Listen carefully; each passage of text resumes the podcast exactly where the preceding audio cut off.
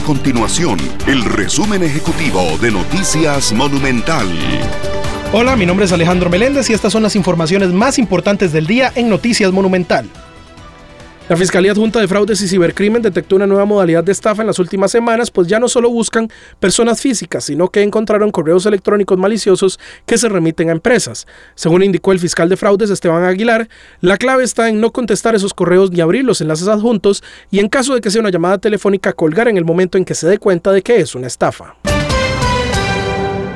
La Autoridad Reguladora de los Servicios Públicos, la ARECEP, concluirá esta semana con el trámite para la primera rebaja en el precio de los combustibles del 2023. Se trata de una disminución de 96 colones en el diésel, 74 colones en la gasolina super y en caso contrario un leve aumento de 3 colones en la gasolina regular. La audiencia pública de este ajuste será este jueves 12 de enero en horas de la tarde, que sería lo único que falta para que se remita la información al diario oficial La Gaceta y se haga efectiva la rebaja.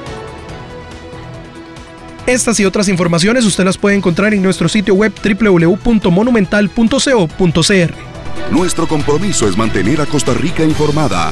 Esto fue el resumen ejecutivo de Noticias Monumental.